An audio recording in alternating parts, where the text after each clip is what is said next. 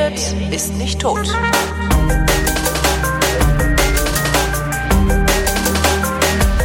Es ging um das Wichtigste, äh, die Souveränität des geeinten Deutschland, dass die alliierten Vorbehaltsrechte zurückgenommen werden. Und hier ging es dann in der Sache darum, soll das geeinte Deutschland Mitglied der NATO werden. Ein zweiter wichtiger Punkt war die Frage der deutsch-polnischen Grenze. Äh, hier war im Grunde völlig klar, dass das geeinte Deutschland aus der alten Bundesrepublik, der DDR und Westberlin besteht, denn Westberlin und die alte Bundesrepublik wurde von Osten ja her als unterschiedliche Einheiten betrachtet. Äh, das war einer Sache klar, aber es musste völkerrechtlich geregelt werden. Und insofern war auch diese Grenzfrage Teil des 2 plus 4 Vertrages. Helmut Kohl als Kanzler damals wollte die Entscheidung über die polnische Grenze möglichst weit nach hinten schieben, rein aus wahltaktischen Gründen für die Vertriebenen, die hier gegenüber Polen versuchten, manche Ansprüche geltend zu machen. Und die wollte er für die anstehende Bundestagswahl nicht verlieren. Markus Meckel war das, der letzte Außenminister der Deutschen Demokratischen Republik. Und damit willkommen zum Geschichtsunterricht einer Koproduktion zwischen Die Radio Wissen und Vrindt und wie immer von Die Radio Wissen ausgeliehen Matthias von Hellfeld. Hallo Matthias. Sei gegrüßt. Es geht, ähm, aufmerksame, aufmerksame Hörende äh, haben sich das wahrscheinlich schon gedacht, um den sogenannten 2 plus 4 Vertrag. Ein Wortungetüm eigentlich. Grauenhaft, ähm, ja grauenhaft, aber in seiner Bedeutung nicht zu unterschätzen. Ich will mal kurz ein bisschen auf die Vorgeschichte eingehen. Also Deutsche Einheit, das ist ja bekannt, äh, wird verhandelt im Jahr 1990. Mhm. Damals gibt es dieses berühmte Zeitfenster äh, zwischen dem Putschversuch äh, im Kreml im Januar 1990 und der Invasion des Irak in Kuwait. Äh, dazwischen ist weltpolitisch relativ wenig los und die großen alliierten Mächte können sich also der deutschen Einheit widmen. Denkst du, Deswegen, es hätte nicht geklappt, wenn da viel los Wahrscheinlich nicht. Wow. Wahrscheinlich nicht. Ne. Ähm, das war also tatsächlich dieses berühmte Zeitfenster, von dem mhm. ja immer die Rede ist. Es hätte vermutlich auch nicht geklappt, wenn Gorbatschow den Putsch im Januar 1990 nicht überstanden hätte. Mhm. Und ähm, äh, ab August, also der Einmarsch des Irak in Kuwait war am 2. August 1990 und von da an äh, ist das Augenmerk der Engländer und der Amerikaner natürlich auch äh, auf die Niederschlagung oder die Zurückdrängung der Irakis aus Kuwait äh, gewidmet gewesen. Da war die deutsche Einheit nur noch zweitrangig. Aber bis dahin oder in der Zwischenzeit, in diesen acht Monaten dazwischen, war eben die Gelegenheit, all das über die Bühne zu bekommen, was dann letztendlich ähm, am 2. Oktober 1990 äh, in der deutschen Einheit mündete. Also äh, in dem Beitritt der DDR zur Bundesrepublik. So, und das waren ja sehr viele interne Dinge, die zu klären waren, ähm, die also deutsch-deutsche Verträge äh, notwendig machten und den Übergang zwischen den beiden Ländern irgendwie regeln mussten. Aber es gab eben auch sehr viele außenpolitische Aspekte. Und ähm, die wurden äh, angegangen bei den berühmten Open Sky Verhandlungen in Ottawa. Open Skies bedeutete Verhandlungsrunde zwischen NATO und Russland. Ähm, und es ging dabei, beziehungsweise Sowjetunion damals noch, und es ging dabei um die Frage, dass man gegenseitig den Luftraum äh, überwachen könnte, damit man also irgendwelche Aktivitäten am Boden sehen kann und äh, man sozusagen sich selbst schon vorher warnen kann, falls also die anderen doch äh, irgendwie versuchen sollten, äh, irgendwelche Raketen abzuschießen etc. etc. Also und dazu war also eine große Verhandlung angesetzt und äh, zu diesen Verhandlungen waren die Außenminister eingeladen und es waren also anwesend alle NATO-Außenminister und der sowjetische Außenminister und mhm. Wir hatten ja eben schon Markus Meckel gehört. Also wenn jemand noch so Bilder von damals äh, googelt oder irgendwo noch findet in Büchern, der Typ mit dem langen schwarzen Bart, das ist Markus Meckel. Der sieht immer so ein bisschen anders aus als die anderen. Der hatte zwar auch einen schicken Anzug an, aber er hatte eben einen langen Rauschebart, wie das damals in der DDR in der Opposition üblich war. Er war für die SPD unterwegs und war eben Teil der großen Koalition, die nach den ähm, Volkskammerwahlen in der DDR im März 1990 gebildet wurde. Ministerpräsident war Lothar de de Maizière von der CDU mhm. und Außenminister war eben Markus Merkel von der SPD. Und der gemeinsam mit Hans-Dietrich Genscher, das waren also jetzt die beiden deutschen Außenminister. Und die sind also beide äh, bei dieser Konferenz in Ottawa. Und der Genscher, ähm, das war ja so ein diplomatisches Schlitzohr. Und der hat dann gesagt oder hat sich überlegt, das kann man auch in seinen Memoiren sehr schön nachlesen, ähm, ich muss irgendwie gucken, wenn ich die jetzt alle hier am Start habe, dass ich die auf dieses Thema gelenkt kriege. Ah. Deutsch, deutsche Einheit und Moment. Deut das heißt, die Open Sky Konferenz war überhaupt nicht vorgesehen, über die deutsche Einheit überhaupt irgendein Nein. Wort zu verlieren, Nein. sondern der hat das überhaupt da rein, der, der hat die sozusagen getrollt. Genau. Würde man heute sagen. Ja, er hat sie alle am Tisch gehabt und hat dann mit denen gesagt, heute Abend gebe ich einen aus, kommt mal vorbei. Geil. Und dann, äh, also es war wahrscheinlich nicht so, aber im Prinzip ja, aber ähm, ja, und dann hat er gesagt, äh, wir haben äh, natürlich noch so ein paar Fragen, die außenpolitischer Natur sind, sprich, es gibt ja gar keinen Friedensvertrag nach dem Zweiten Weltkrieg. Was machen wir damit? Mhm. Ähm, wie wollen wir vorgehen, die Bundesrepublik in der NATO? Bleibt sie auch in der NATO, wenn die DDR dazugekommen ist? Ähm, wie viele Soldaten wird die Bundeswehr haben, wenn die DDR beigetreten ist? Und wie beenden wir jetzt eigentlich diese Nachkriegsphase, die ja eigentlich nur mit einem Waffenstillstand ähm, bisher jedenfalls beendet worden ja. ist? faktisch und de jure. Natürlich ist äh, klar, dass es Frieden herrschte, aber es war schon auch klar, es gab eben keinen Friedensvertrag. So. Und, Warum ähm, ist so ein Friedensvertrag eigentlich so wichtig?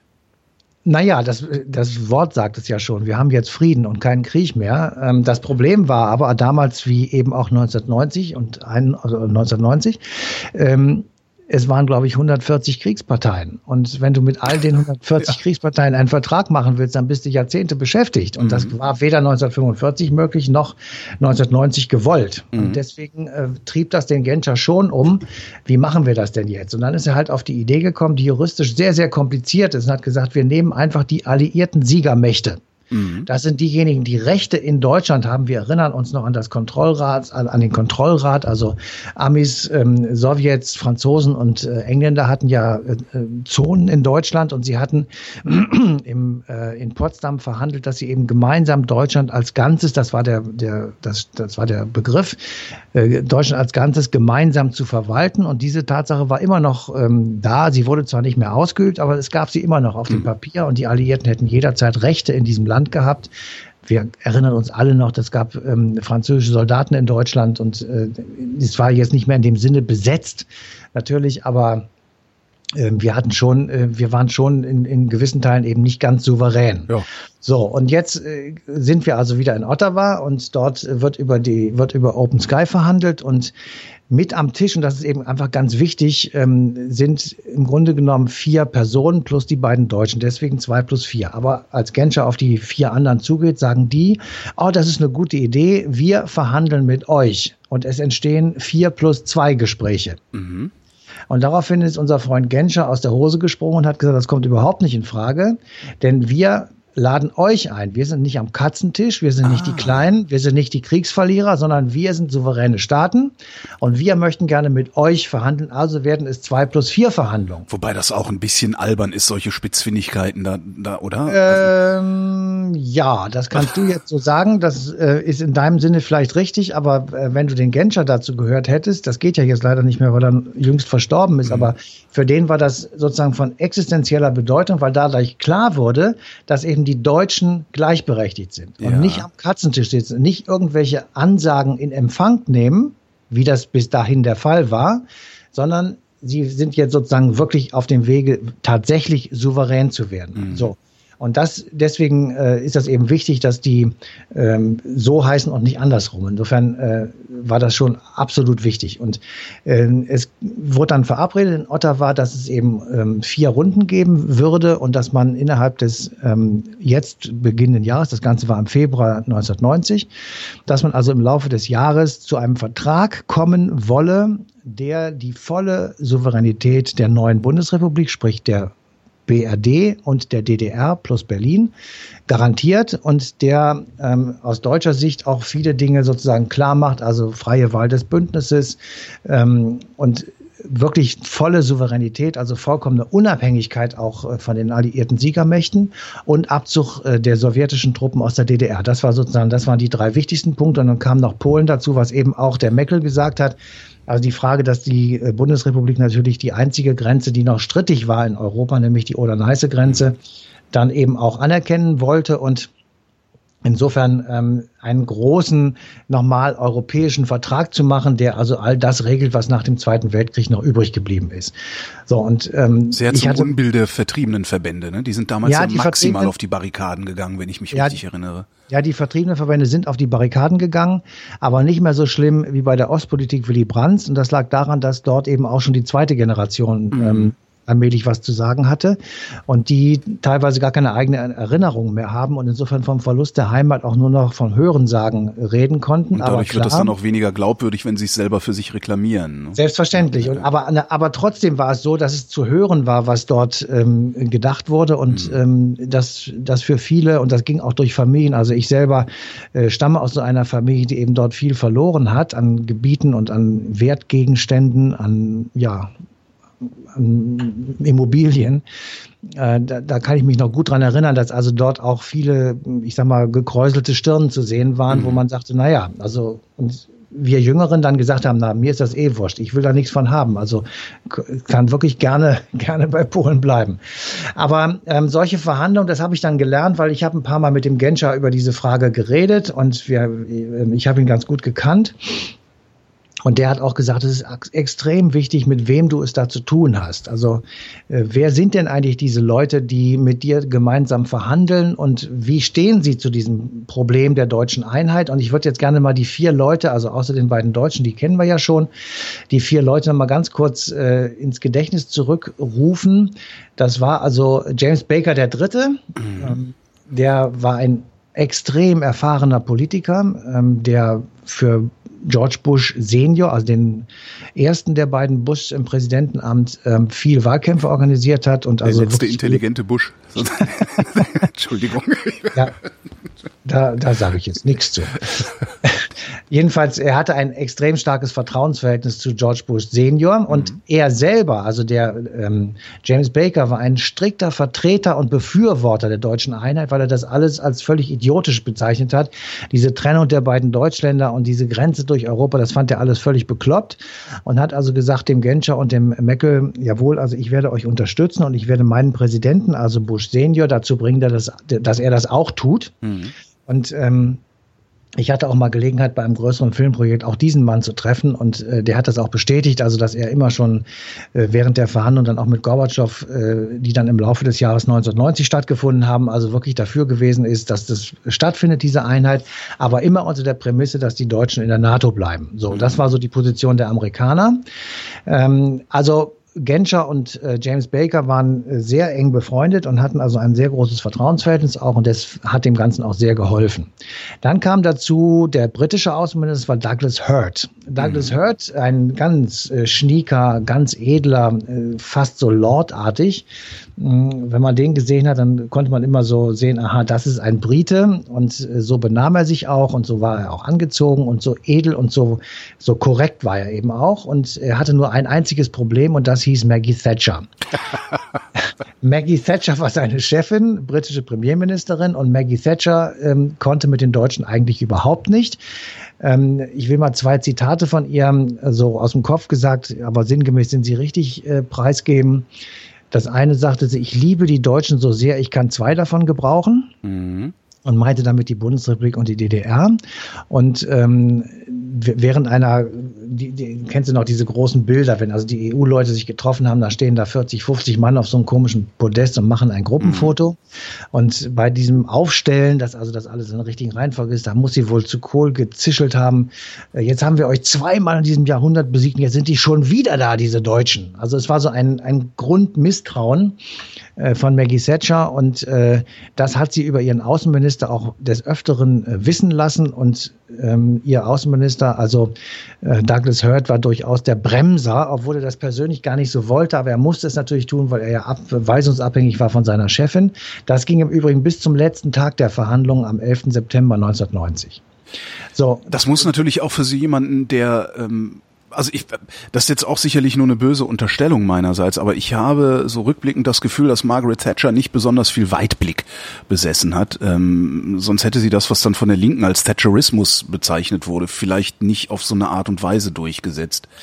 Ja. Ähm, Also ne, dieser dieser ganze Ayn Rand Neoliberalismus, der ja, ja. Äh, über Thatcher über Thatcher in die Europäische Union letztendlich getragen worden ist, das hätte man ja damals schon wissen können, was das für Probleme bereitet. Ähm, jetzt kann ich mir vorstellen, dass so jemand wie Douglas Hurd, der auch aus einem ganz anderen Stall kommt und einen ganz anderen Anspruch vielleicht auch an, an Geopolitik hat, äh, der muss da auch gelitten haben wie ein Hund. Ja, also nochmal, Geschichte betrachten macht keinen Sinn von heute. Ja, ähm, ja stimmt, ich, stimmt. Ich, ja. bin, ich bin ganz sicher, dass Maggie Thatcher das nicht gesehen hat. Hätte sie es gesehen und hätte sie mitbekommen, dass das Schaden bringt, hätte sie es natürlich nicht gemacht, weil also sie ist ja keine, äh, keine Frau gewesen, die mit Absicht Böses getan hat, sondern sie war halt getrieben von ihren Vorstellungen und von der politischen Überzeugung, die sehr konservativ war, die sehr britisch zentriert war, die sehr antieuropäisch auch zum Teil mhm. jedenfalls war ähm, und die einfach wie alle ihre Vor, Vor, Vor, Vor, Vorgänger auch eben wollte, dass auf dem Kontinent jedenfalls auf der Küste, die gegenüber Frankreich, äh, gegenüber England liegt, äh, Ruhe ist und keine Bedrohung für diese Insel mhm. ausgeht und man also ähm, ja nicht, nicht Sorge haben musste, dass man jetzt schon wieder gegen diese verfluchten Deutschen kämpfen musste, was sie ja im 20. Jahrhundert zweimal getan haben. Und ja, einmal war es eben fast zu spät. Also ja. wir haben ja äh, es hat nicht viel gefehlt, dann hätten wir genau. England erobert. Ja. Äh, man muss das eben zur Kenntnis nehmen und man muss einfach sagen, ja, sie war halt ein Kind ihrer Zeit. Mhm. Äh, sie war auch in meinen Augen, ich erinnere die ja noch gut, nicht, nicht akzeptabel. Ähm, auch ihre, naja, ihre Industriepolitik war eine Katastrophe. Sie hat England im Grunde genommen deindustrialisiert. Deindustrialisiert, das und, und nichts und, und nichts, vor allen Dingen, das ist eigentlich das Schlimme, sie hat deindustrialisiert und dem nichts entgegenzusetzen gehabt, sondern genau. ist einfach nur weggemacht und, und seht zu, wie er klarkommt. Genau. Ja. Jedenfalls, also äh, sie, sie schickt ihren Douglas Hurt da immer hin und äh, bremst also ab und zu und äh, vielleicht habe ich gleich noch, denke ich gleich noch dran, auch am kurz bevor es also unterschrieben wird, eben noch einmal. Mhm. Der dritte im Bunde ist Roland Dumas, das mhm. war der französische Außenminister, das war der älteste unter ihnen und er hatte auch die bewegendste Geschichte. Er war nämlich ähm, aktiver Kämpfer in der französischen Resistance gegen die Deutschen. So, und da könnte man ja eigentlich annehmen, dass so ein Resistancekämpfer im Grunde genommen gegen alles war, was die Deutschen haben wollten und machen wollten. Das Gegenteil war der Fall. Er unterstützte die deutsche Einheit sehr. So, und jetzt auch, haben wir auch unabhängig von François Mitterrand war, glaube ich, damals. Ähm, Mitterrand war nicht. Ja, Staatspräsident. Minister, Staatspräsident. Ähm, Mitterrand war auch kein großer Freund der deutschen Einheit, jedenfalls am Anfang nicht, aber er hat dann sehr viel schneller als Maggie Thatcher äh, ist dann umgeschwenkt, hat gesagt, nein, okay. das ist doch ganz sinnvoll. Ich dachte, ich dachte, Mitterrand wäre von Anfang an auch ein Freund dieser Sache gewesen, weil er, weil, weil, er ja viel mit Helmut Kohl auch äh, äh an der EU gearbeitet hat letztendlich. Ja, aber Mitterrand, Mitterrand, ähm, nur mal kurz noch eine, einen Rückblick, sozusagen Dezember 1989. Ähm, Helmut Kohl hatte gerade vorher seine zehn Punkte erklärt im Deutschen Bundestag, hatte den Franzosen davon nicht informiert und hat einfach gesagt, wir versuchen jetzt mal so eine Art ähm, ja, Kooperation mit der DDR, also Zusammenarbeit und möglicherweise auch Konföderation und möglicherweise dann eben auch deutsche Einheit. Das war also alles so ein bisschen im Nebel noch. Das war die mhm. berühmte Zehn-Punkte-Rede und darüber hatte er äh, die, Aus die Staatschefs der äh, Nachbarn nicht informiert, der Alliierten auch nicht und hat das einfach so von sich aus gemacht und hat damit richtigen großen Zorn hervorgerufen bei Gorbatschow. Ähm, ganz schlimm auch eben bei Thatcher und bei äh, Mitterrand. Und Mitterrand kriegt das hinterher mit, dass diese Rede gehalten wird und sagt, ich fahre jetzt auf der Stelle äh, in die DDR ja.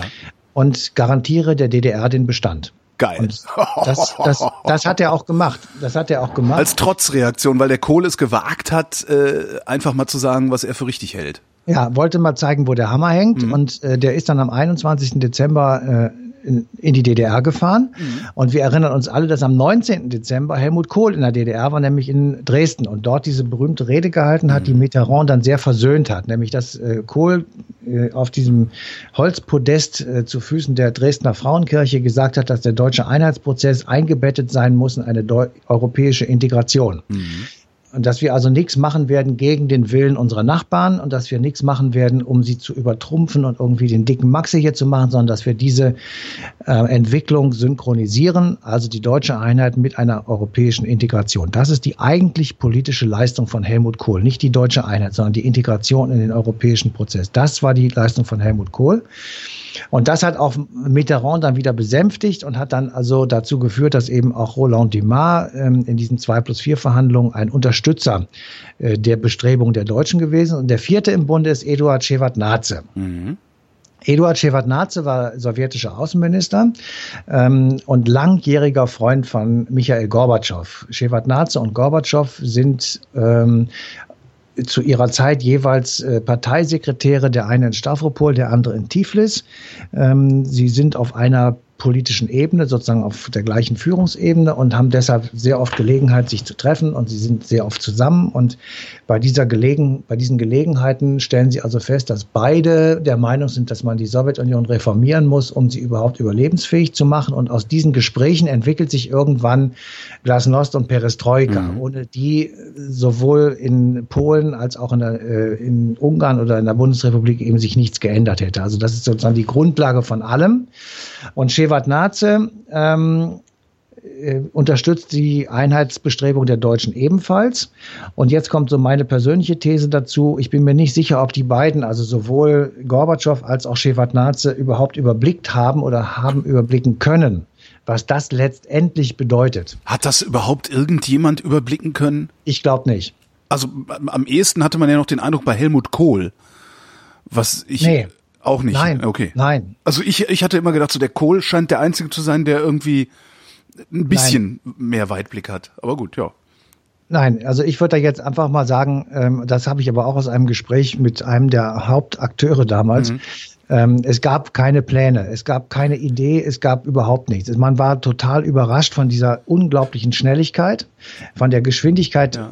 dessen, was dann passiert ist. Das Jahr 1990 ist äh, ein derartiges Tempo. Das ist unglaublich. Äh, das ist wirklich unglaublich. Ja, ja, Und das ist eben geschuldet äh, sozusagen den außenpolitischen Ereignissen außerhalb Deutschlands. Und eben Irakkrieg beziehungsweise Putsch, ja. Und ähm, deswegen waren sind bestimmte Entscheidungen auch in einem derartigen Affenzacken äh, getroffen worden, dass sie tatsächlich richtig falsch waren. Also und jetzt jetzt mögen jetzt jetzt jaulen wieder, wenn ich das jetzt gleich sage, jaulen wieder ganz ganz viele. Äh, aber wenn, wenn man sich dieses Tempo anguckt und sich dann anguckt, wie wenig schiefgegangen diese Nummer ist. Also es ja. ist natürlich ist unglaublich viel schiefgegangen, ne? Also alleine alleine dieser dieser die Plünderung der DDR, äh, da, da, ne? Aber äh, am Ende, äh, wenn man sich das jetzt so aus, aus 25 Jahre später anguckt, das ist wirklich absolut faszinierend, wie wenig schiefgegangen ist. Also ja, das, ja. Du, du weißt, wer jetzt schreit, ne? Das ist ja klar und das ist auch richtig so. Natürlich ist sehr viel schief gegangen, aber was du meinst, ist auch richtig. In der Summe, in der Summe ja. ist natürlich, in der, ist es, in der Summe hat das hervorragend geklappt. Ja, das, das ist eigentlich der Witz an der Sache. Wenn das ich mir jetzt natürlich Einzelteile, darum sage ich Plünderung der DDR zum Beispiel, da hätte, das hätte anders, anders klappen können. Das, das hätten äh, sicherlich, vor allen Dingen in der Rückschau jetzt, weil du sagst ja immer, ähm, Geschichte von heute zu betrachten ist verkehrt. Äh, ja. Wer weiß, ob die damals anders hätten handeln können. Also ich will mal ein Beispiel sagen, weswegen sie nicht hätten anders handeln können. Und wenn du damals Kanzler gewesen wärst ähm, oder ich, Gott bewahre, dann hätten wir das genauso gemacht. Ich habe mal ein Interview geführt mit Theo Weigel. Das war jo. der Mann mit den großen Augenbrauen. Finanzminister. Der war damals Finanzminister, genau. Und der war dafür verantwortlich, dass wir den äh, Umtauschkurs eins zu eins zwischen Ostmark der DDR und Westmark der Bundesrepublik gemacht haben. Ich glaube bis 20.000 und genau, darüber eins zu zwei, ne? Genau, mhm. bis zu einem bestimmten Punkt. Jedenfalls ja. äh, so. Und dann, ich habe den gefragt, sag mal, äh, der Wert tatsächlich war ungefähr eins zu acht. Ja, das war der tatsächliche Kaufkraftwert der Mark der DDR.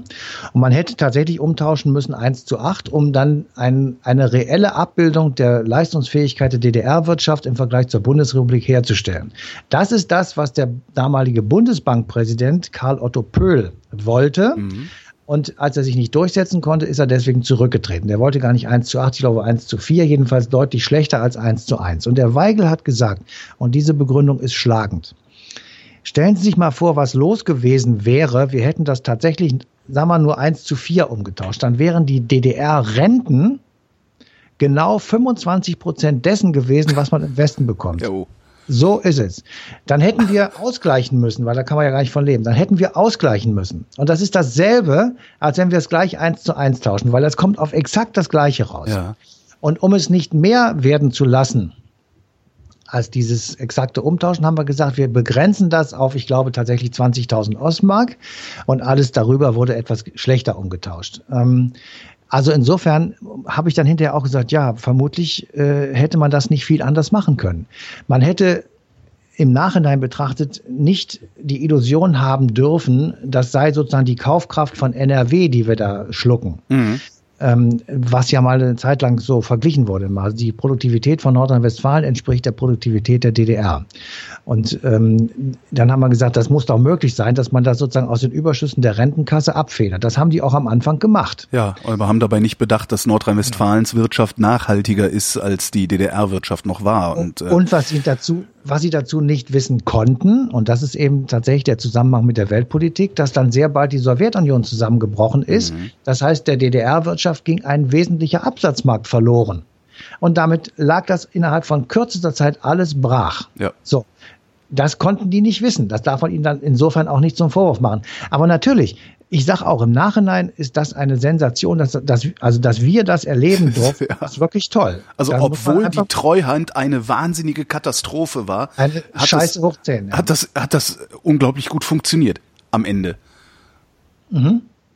Denn, also letzten echt, Endes also, würde ich dir zustimmen. Ja. ja, ja, also ich will das jetzt auch gar nicht, ich will die, die, die, die, die Leidensgeschichten, die damit zusammenhängen, auch überhaupt nicht schmälern und sowas. Aber wie gesagt, in der Summe, über den gesamten Zeitraum, ist, bin ich nach wie vor fasziniert, wenn ich darüber nachdenke. Ja. Also ich sag mal so, es wird, äh, da sind wir alle schon tot. Äh, irgendwann in den Geschichtsbüchern stehen, dass es zu den europäischen Erbschaften gehört, diese Revolutionsbewegung des Jahres 1989, 90, nicht nur in der DDR, sondern natürlich auch in Polen und in Ungarn mhm. und in der Tschechoslowakei. Und dass das eben äh, vonstatten gegangen ist, ohne zu schießen. Und in relativem Wohlstand. Und in rel relativem Wohlstand geendet es, hat. Und es wurde, ja, man kann das auch andersrum sagen, es wurde relativ wenig zerstört. Da ist natürlich bei ja. der DDR schon gleich wieder die Einschränkung. Wir haben aber die Kitas und was weiß ich nicht alles zerstört. Jawohl, das stimmt. Ähm, es ist tatsächlich im Zuge sozusagen der Euphorie und des Überschwangs ist zu viel platt gemacht worden. Ja, wir wollten hätte halt, man nicht machen müssen. Wir wollten halt, dass die DDR nie existiert hat. Und das, äh, aber da kommen wir jetzt auch langsam wieder hin zu begreifen, dass sie sehr wohl existiert hat und dass es sehr wohl ein paar gute Ideen gab. Ne? Also wir machen ja. ja jetzt auch wieder Polikliniken und so. Das ist dann so der Treppenwitz der Geschichte. Ne? Ja. Erst wollten wir es auslöschen, jetzt kommt es dann durch die Hintertür. Aber vielleicht ist es wirklich immer so, um nochmal auf den, auf den 2 plus 4 Vertrag zurückzukommen. Ja, das, das ähm, Thema war. Genau, der hat natürlich in dieser Diskussionszeit auch stattgefunden. Das heißt, äh, die Leute haben natürlich darüber diskutiert, äh, wie werden wir jetzt den Beitritt machen, ähm, wie werden wir in Zukunft äh, bündnismäßig unterwegs sein. Die Sowjetunion hat immer gefordert und als Idee in, den, in die Welt gesetzt, Deutschland neutral zu machen, also keine Kernwaffen und neutral. Äh, der Westen hat immer gesagt, äh, die Bundesrepublik ist ein integraler Bestandteil der NATO, das muss auch so bleiben. Ähm, als Ergebnis im 2 plus 4 Vertrag ist dann rausgekommen, dass die äh, Bundesrepublik ihre Bündniszugehörigkeit selbst wählen darf. Das heißt also, sie wird in der NATO bleiben und dass die äh, Anzahl der Soldaten wurde auf eine bestimmte Größenordnung begrenzt. Das weiß ich jetzt gar nicht mehr genau, wie viel das waren. Jedenfalls, das waren die beiden hauptsächlichen Knackpunkte. Deutschland bekommt die volle Souveränität zurück und garantiert jetzt der Sowjetunion, in, das war die Bedingung, die Michael Gorbatschow immer gesagt hat, dass auf dem Gebiet der DDR keine NATO-Übungen abgehalten werden dürfen, also keine Manöver mhm. und keine Truppenbewegung größerer Sorte, weil 1990 muss man sich ja immer vor, vor Augen da endete halten. der Warschauer Pakt an der Oder-Neiße-Grenze. So ist das. Den gab es da auch noch. Ja. Also das ist ja wichtig zu wissen. So und dann hat Gorbatschow gesagt, aus Sicherheitsbedürfnisgründen und einfach um noch so einen kleinen Puffer dazwischen zu lassen, das sollte also ähm, schriftlich fixiert nicht also nicht gemacht werden. Und jetzt kommt es ähm, am 11. September in der Nacht des 11. September 1990 in Moskau wird das Ganze unterschrieben und äh, in der Nacht vor der Unterschrift, die war am 12. September, kommt also aus 10 Downing Street die Message, dass Maggie Thatcher, unsere Freundin, ähm, hätte wissen lassen, dass also dies nicht akzeptabel sei und dass der NATO auf jeden Fall erlaubt werden müsse, auf dem Gebiet der ehemaligen DDR Manöver abzuhalten und sogar Stationierungen vorzunehmen, also feste NATO-Truppen dort zu mhm stationieren. Und jetzt, ich habe das eben gerade nochmal nachgelesen bei den, in den Erinnerungen von Genscher, äh, kommt also diese Nachricht und als nächstes kommt die Nachricht von Eduard Shevardnadze, dass er von Gorbatschow die Anweisung bekommen hat, das Unterschreiben am nächsten Tag aufzuschieben und nicht diesen Vertrag zu zeichnen, weil das ein derart essentieller Punkt ist, äh, den die Sowjetunion auf gar keinen Fall aufzugeben bereit sei. Man möge das bitte verstehen. Shevardnadze, so heißt es, sei für Genscher die ganze Nacht erreichbar. So. Und jetzt sitzt der Genscher vor seiner Minibar im Hotel und sagt, scheiße, jetzt bricht mir das alles zusammen. Und wenn man das liest, dann klingt das natürlich nicht so dramatisch, wie mhm. es war. Aber es war tatsächlich wohl so, dass die schon alle in der Unterhose waren, weil sie wohl zu Bett gehen wollten.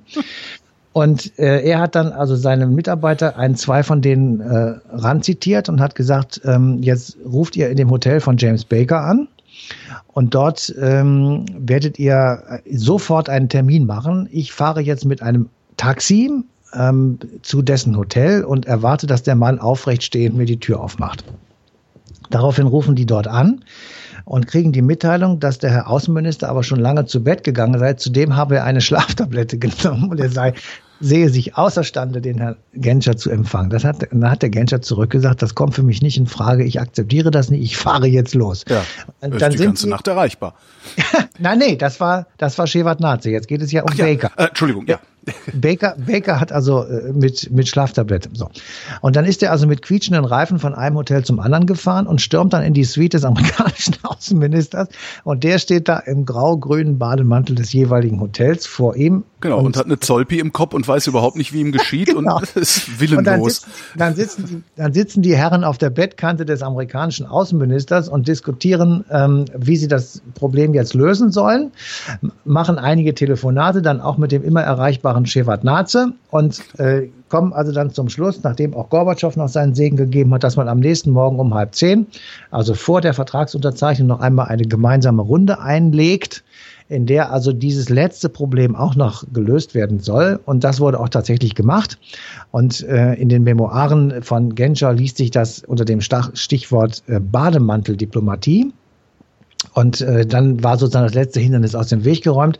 Und am 12.09.1990 äh, unterschreiben äh, die vier Außenminister der Alliierten, der deutsche, der westdeutsche Außenminister und der neue Außenminister der DDR, nämlich nicht Markus Meckel, sondern Lothar de Maizière, weil die Koalition aus SPD und CDU in der DDR im August 1990 auseinandergeflogen ist und Meckel zurückgetreten ist und Lothar de Maizière für die letzten Monate der Existenz der DDR nicht nur Premierministerpräsident war, sondern eben auch Außenminister. Und deswegen sitzt also Lothar de Maizière da und äh, unterschreibt diesen Vertrag und jeder steckt sich den Kugelschreiber ein, mit dem er das unterschrieben hat und hat ihn in, ähm, für den Rest seines Lebens auf dem Schreibtisch liegen, weil das vermutlich der bedeut die bedeutendste Unterschrift ähm, ihrer politischen Karriere gewesen mhm. ist, weil damit tatsächlich die Souveränität der Bundesrepublik de facto ähm, geklärt wird. Und damit im Grunde auch dann erst der Frieden in Europa beschlossen wird. So ist das. Und jetzt kommt der Punkt, weswegen wir das alles überhaupt machen als Sendung, weil wir ja vor kurzem gelernt haben, dass die Griechen noch Reparationsforderungen an die Bundesrepublik haben. Und die Was Frage dann eine ist, dieser 140 Kriegsparteien ist, genau, die du eingangs erwähntest. Ne? Mhm. Genau. Und ich habe damit, äh, darüber haben wir natürlich auch mit Genscher gesprochen. Und der hat gesagt, wir haben damals es strikt abgelehnt, mit all den, ich weiß nicht, 140, jedenfalls vielen mhm. Ländern Friedensverhandlungen zu führen, weil die wären auch jetzt noch nicht abgeschlossen, bin ich sicher. Mhm. Und das wäre auch, äh, da, da wären Forderungen auf die Bundesrepublik zugekommen, die also völlig unmöglich zu erfüllen gewesen wären. Und deswegen haben sie gesagt, wir machen äh, diesen, diesen Vertrag. Und jetzt ist die Frage juristisch, kann man im Namen Dritter einen Vertrag zeichnen, ohne sie in die Verhandlungen einzubeziehen? Und das ist ja im Falle Griechenlands geschehen, weil die Alliierten haben ja damit einen Schlussstrich gezogen und haben sich gegenseitig versichert, den Deutschen und sich selber, mhm. es besteht keinerlei Forderungen mehr. Das ist ein Teil dieses Vertrages. So, und die einen sagen eben jetzt, ja, das kann man, und die anderen sagen, das kann man nicht. Also griechische Juristen werden vermutlich immer sagen, das kann man nicht, aber es gibt auch in Italien genügend Leute, die noch Ansprüche aufrechnen wollen.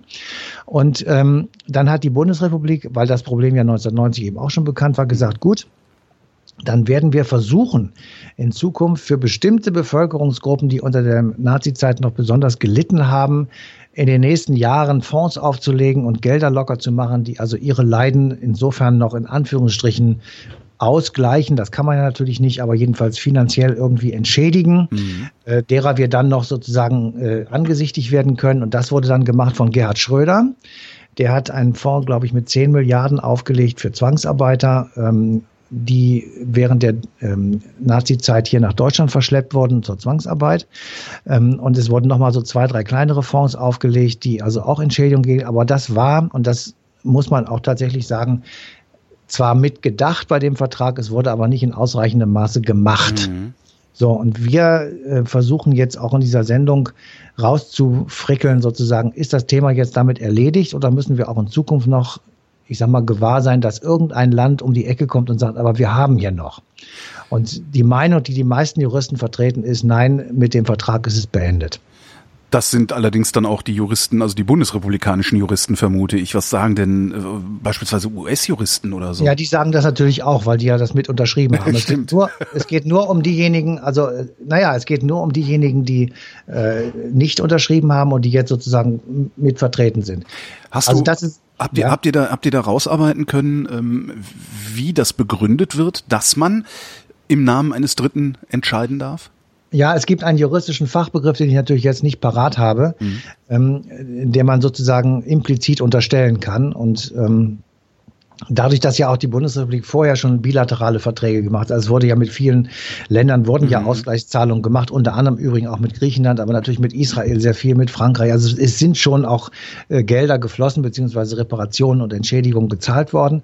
Ähm, insofern ist das jetzt nicht völlig auf Null gewesen, aber trotzdem, es bleibt ein Geschmäckle. Und das ist tatsächlich, mhm. das wird vermutlich nie so ganz aus der Welt gehen. Und man wird sich einfach auf den Standpunkt stellen können, äh, so oder so. Und natürlich wird jede Bundesregierung immer sagen, nein, wir haben alles abgegolten und für uns ist das Thema erledigt.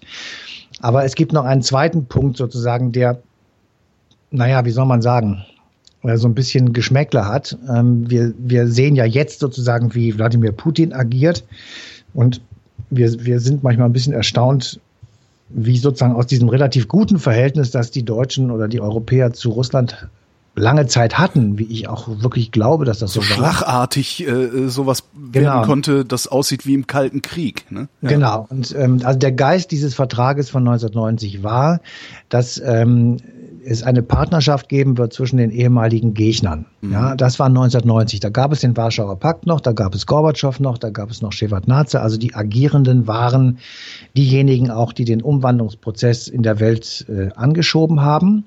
Und das änderte sich ja mit dem Weihnachtstag äh, 1991, als Gorbatschow zurücktritt und Jelzin Präsident Russlands wird. Mhm.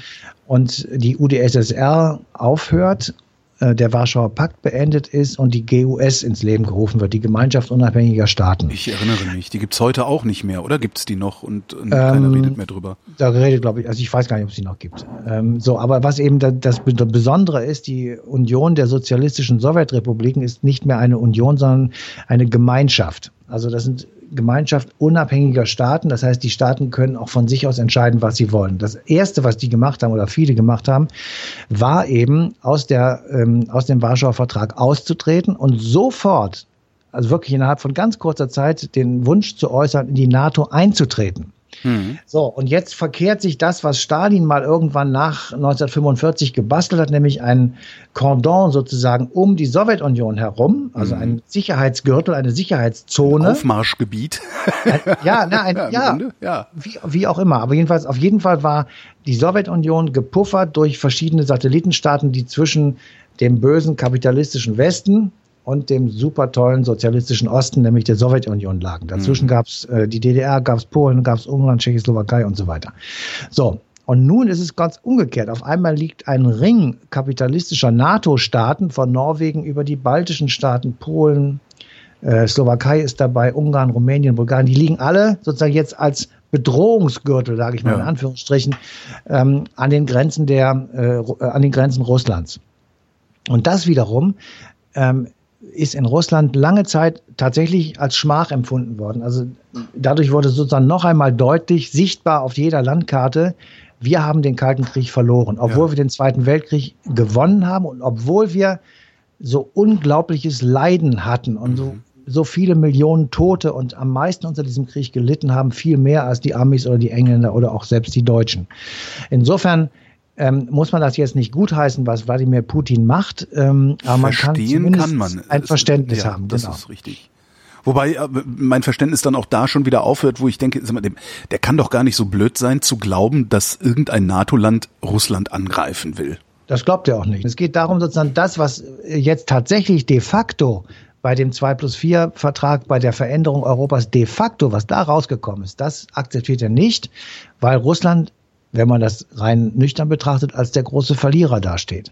Mhm. Ähm, So, und der, anstatt jetzt zu sagen, okay, wie kann ich das anders lösen als mit Machtdemonstrationen und Großmannsgehabe, ähm, hat er angefangen, im Grunde genommen die alte UdSSR wieder zu basteln. Mhm. Und deswegen ähm, holt er sich die Krim zurück, deswegen ist er in der Ostukraine dabei, deswegen sagt er sozusagen mit seinem Volk, ist er da auch bestimmt sehr einig, äh, die Ukraine ist das Gründungsland Russlands. Ja, die Kiewer Rus ist die, der Vorgänger äh, Russlands, also das wurde in Kiew gegründet. Ja. Und insofern ähm, haben Ukraine und die Sowjet oder Russland eine große gemeinsame Geschichte und ähm, Ukraine ist jetzt zum ersten Mal mit einer ganz kleinen Periode in den 20er Jahren, davon mal abgesehen, ist jetzt zum ersten Mal unabhängig von der Sowjetunion oder von Russland. Und insofern ähm, gibt es für die russischen Menschen, äh, ist das relativ schnell nachvollziehbar, wenn Herr Putin sagt, die Ukraine gehört eigentlich zu uns und mhm. die Krim sowieso. Ähm, die hat der Khrushchev äh, verschenkt und die holen wir uns jetzt wieder zurück, weil wir da den Hafen haben und wir brauchen das militärisch und bla bla bla und schon ist sozusagen das Volk hinter ihm. Aber all das hat eben auch etwas damit zu tun, dass äh, am Ende dieses Kalten Krieges eben die Auflösung der Sowjetunion steht, die Auflösung des Warschauer Paktes steht, die Auflösung der gesamten Nachkriegsordnung nach dem Zweiten Weltkrieg. Und diese Nachkriegsordnung hatte ja mal zum Ergebnis gehabt, dass Sowjetunion und Amerika auf der einen und der anderen Seite eben gleichberechtigte, gleich starke, sage ich jetzt einfach mal Supermächte waren. Mhm die sozusagen diese Welt ähm, kontrolliert haben, im Schlechten wie im Guten. Ich nenne das und, immer, ich nenne das immer, da war die Welt noch in Ordnung und zwar im Sinne von, das eine war auf der einen Seite, das andere auf der genau. anderen Seite. Man hatte ganz klar ja. abgegrenzte Freunde und Feinde und jetzt ist es alles in Unordnung geraten, ja. Und jetzt ist es nur noch auf der einen Seite. So muss man es sehen. Und ja. das ist eben genau das Gefühl, äh, das versucht, das glaube ich jedenfalls, was äh, Putin versucht zurückzudrängen oder umzudrehen oder wieder auf einen anderen Stand zu bringen. Und äh, das alles macht eben die, wie ich finde, im Moment sehr ungute politische Situation aus, aber da ist eben auch ein gerüttelt Maß an Schuld auf unserer Seite. Wir hätten einfach ähm, nicht mit dem, ich sage jetzt mal, Säbel rasseln sollen und alle Leute immer gleich in die NATO aufnehmen. Mhm. Ähm, man hätte ja auch sagen können, wir verteidigen euch, aber ihr seid keine NATO-Mitglieder und wir machen da einfach so einen so einen Sicherheitsgürtel zwischen uns. Und wir, wir, jeder, jede Seite garantiert eure Unabhängigkeit, damit wäre das Gleiche passiert.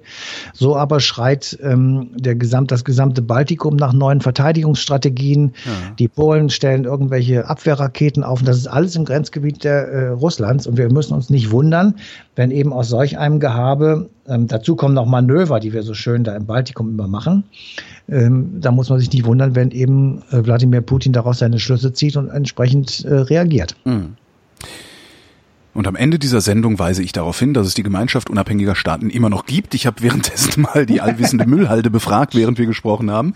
Und äh, danke äh, dir, mein lieber Matthias.